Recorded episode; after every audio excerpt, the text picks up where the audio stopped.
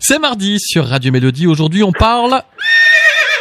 Ah bah oui, on parle des chevaux avec notre vétérinaire Olivier. Bonjour Olivier. Bonjour Olivier.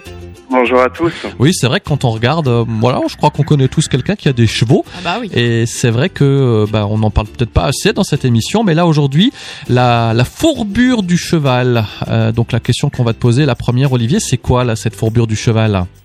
Donc faut savoir que j'en parle parce que c'est une maladie qui est très très courante. hein. Enfin tous les cavaliers ont déjà entendu parler de ça. Mhm. Donc la fourbure, ça va être une inflammation des tissus mous dans les pieds en fait à l'intérieur du sabot et ça va ça va affecter le système vasculaire du pied où le pied va plus bien être vascularisé, c'est-à-dire les vaisseaux vont se resserrer et le du coup le sang ne passe pas bien dans les pieds.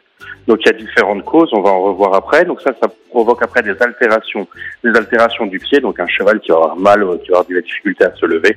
Et ça, faut savoir que c'est une vraie urgence. hein. Donc si un jour vous avez, vous avez l'impression que votre cheval a mal au pied, ben, il faut appeler le vétérinaire. Alors c'est quoi les facteurs euh, prédisposants?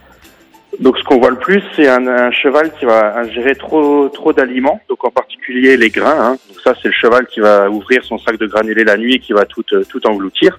Ou alors le cheval qu'on va lâcher au pré au début du printemps. Maintenant, ça, ça a tendance un petit peu à se calmer parce que l'herbe est un petit peu moins riche. Et c'est le cheval qui va ingérer des grandes grandes quantités d'herbes d'herbes fraîches trop riches. Ça va être aussi le cheval qui va rentrer de balade et qui va boire beaucoup trop d'eau et de l'eau froide. Ça peut venir ensuite suite à des infections beaucoup plus générales, hein, suite à des coliques.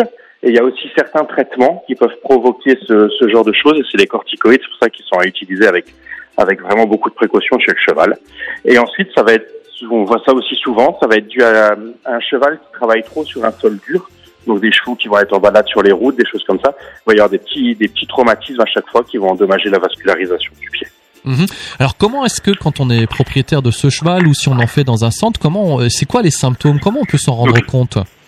Les symptômes en fonction de la, la sévérité de la maladie vont être différents. Ça va être un cheval qu'on appelle marcher sur des œufs. Donc ça va être un cheval qui va des, enfin, on va qui, qui va avoir mal dès qu'il pose le pied, jusqu'à des chevaux qui vont rester couchés et qui ont tellement mal qu'ils n'arrivent plus à se lever. Donc c'est une maladie qui va affecter plutôt les, les pattes antérieures, hein, souvent, et ou alors les quatre pattes. Donc si hein, vous avez l'impression que votre cheval il met ses pattes antérieures vers l'avant et ses pattes postérieures un peu plus sous lui pour soulager les pattes antérieures, ça ça peut être dû à ça peut être euh, la fourbure qui fait ça. Et comment ça évolue? Est-ce que c'est quelque chose qui peut devenir chronique par exemple? Tout à fait. Donc soit ça fait des crises, hein, ce qu'on appelle une maladie en stade aigu. Donc c'est ce que je vous décrivais. Ou alors après ça peut venir chronique. C'est en fait la troisième phalange, donc le dernier os du pied qui a tendance à basculer un petit peu. Et dans ces cas-là, ça va devenir une gêne permanente avec un cheval qui va qui va boiter en continu.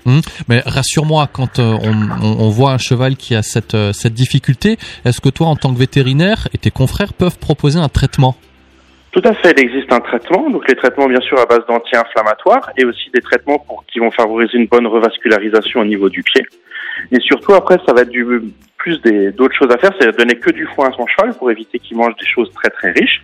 Placer son cheval dans un box, on va remplacer la litière par du sable, ou alors on va lui fabriquer ce qu'on appelle des, des supports de fourchette. Et hum, bien sûr, le, si la, la boiterie continue, après il faut faire des radios. Et avec les radios, on va regarder si justement la troisième phalange a bougé ou pas. Et si la troisième phalange a bougé, ben, malheureusement c'est trop tard et ça va devenir une fourbure chronique. Aïe, d'accord, donc il n'y a pas moyen de, de guérir. Non, enfin, une j'allais fois que c'est basculé. Ouais, non, c'est après avec des fers spéciaux, des choses comme ça, entre guillemets, le cheval garde la maladie. oui. Ok. Et puis, comme d'habitude, si vous, souhaitez en savoir plus, ben vous consultez votre vétérinaire qui vous donnera toutes les infos. Olivier, je te remercie pour cette rubrique. Je te souhaite encore de passer un bon mardi. Puis on se dit à la semaine prochaine. À la semaine prochaine. À bientôt, bonne semaine. Merci. Olivier. À bientôt.